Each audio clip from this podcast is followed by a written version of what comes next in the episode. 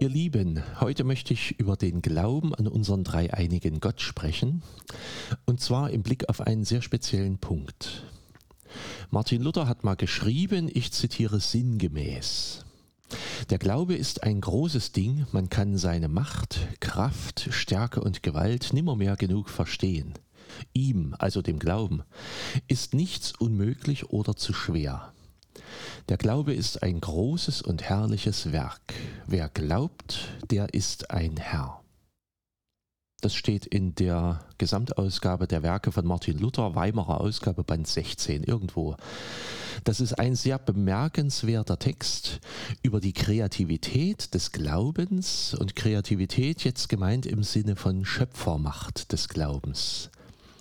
Das geht weit über das hinaus, was vielleicht manche mit dem Wort Glauben verbinden. Der Glaube, also das Vertrauen in den dreieinigen Gott, prägt uns als Menschen. Er verändert uns, er erneuert uns. Wer glaubt, wer wirklich glaubt, hat Gott in sich wohnen, lebt mit seinem Geist und spürt seine Kraft in sich. Der wird also eigentlich eine ganz neue Schöpfung. Man lebt mit Gottes Kraft, man lebt mit Gottes Gedanken, man lebt mit Gottes Weisheit. Man sieht die Welt mit seinen Augen, man hört die Welt mit seinen Ohren. Paulus hat mal geschrieben, ich lebe, aber nicht mehr ich, sondern Jesus Christus in mir. Man erlebt auch in dieser Bindung an Gott erst, wie groß eigentlich zuvor der Abstand zwischen Gott und uns gewesen ist, wie tief also die Sünde war und wie groß die Kraft des liebenden Gottes ist. Und mit seiner Kraft im eigenen Herzen wirkt man dann in unserer Welt und ist kreativ, hat Teil an der Schöpfermacht Gottes. Ein solcher Glaube ist Gabe des Heiligen Geistes. Man bekommt ihn von Gott, aber Glaube ist und bleibt eine Gabe Gottes und was immer Menschen in der Kraft dieses Glaubens dann tun, bleibt letztlich auch Gottes Werk. Glaube ist eine Gabe Gottes. Es ist ein Teilhaben an Gottes Kraft, Weisheit und Liebe, ein Teilhaben an Gottes Leben. Am Sonntag, dem 12. September, wurde in vielen Kirchen über einen kurzen Text aus dem Lukasevangelium gepredigt. Dieser Text geht so. Die Apostel sprachen zum Herrn, stärke uns den Glauben. Der Herr aber sprach, wenn ihr Glauben hättet so groß wie ein Senfkorn, dann könntet ihr zu diesem Maulbeerbaum sagen, reiß dich aus und versetz dich ins Meer, und er würde euch gehorchen. Ich musste bei diesem Bibeltext sehr viel über Luthers Gedanken zur Kreativität des Glaubens nachdenken. Denn auch Jesus spricht von der Kraft, die dem Glauben innewohnt. Es ist ein ziemlich anschauliches Bild. Mit einem Fünkchen Glauben könnten wir einem Baum befehlen, ins Meer zu springen, und er würde es tun. Dem Glauben wohnt eine Kraft inne, die das Unmögliche möglich macht. Und es gibt immer wieder Anlass, sich zu freuen, dass von Zeit zu Zeit wirklich unmöglich geglaubte Dinge doch geschehen. Wunder im Alltag, Wunder in der Medizin, Wunder in der Natur. Vor 32 Jahren das Wunder von Leipzig. Manche dieser Wunder berühren das Herz, manche Wunder sind spektakulär, manche Wunder geschehen im stillen und unbemerkt. Sie lassen staunen, sie geben mitunter Liebe und Hoffnung, sie lassen einen ehrfürchtig und manchmal auch demütig werden.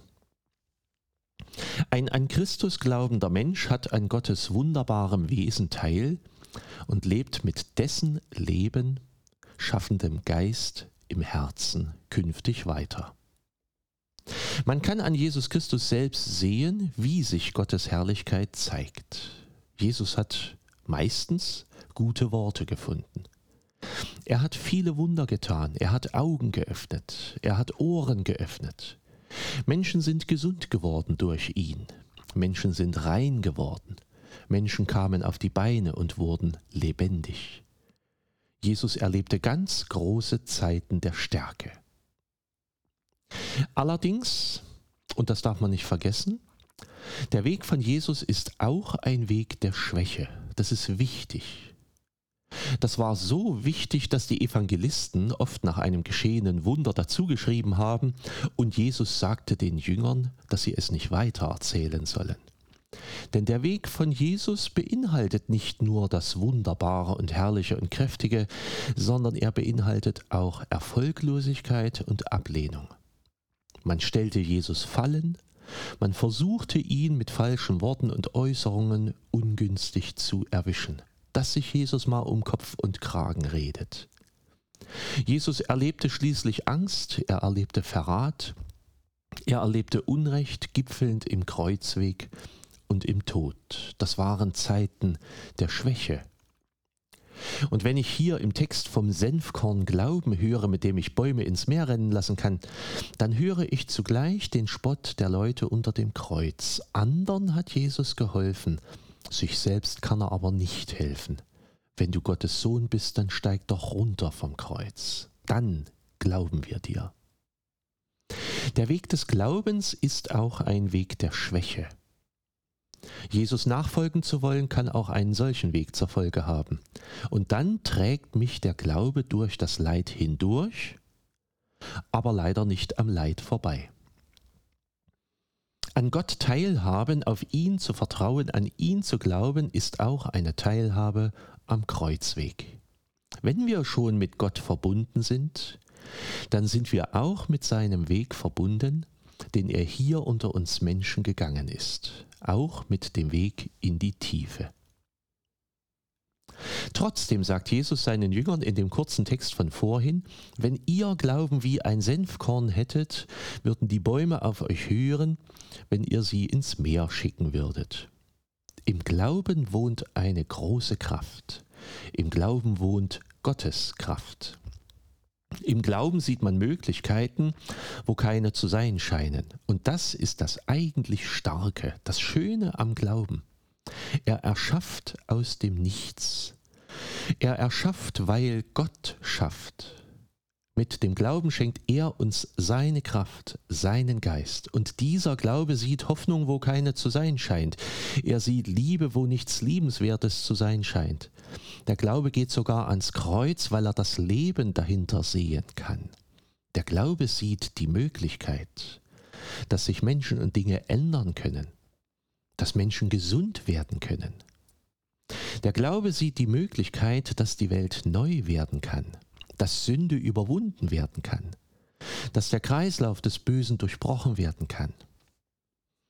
Der Glaube sieht, dass Gottes Reich unter uns längst angebrochen ist und wächst.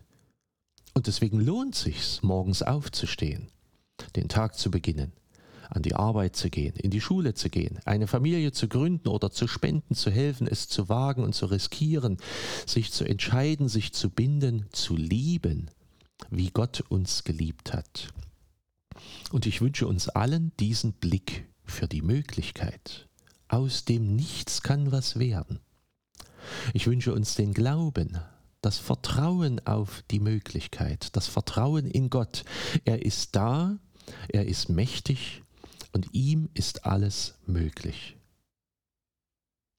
Die Jünger haben Jesus in dem kurzen Text gebeten, Herr, stärke uns den Glauben. Das wünsche ich euch und mir genauso. Herr, stärke unseren Glauben. Seid herzlich gegrüßt, euer Pfarrer Schurig.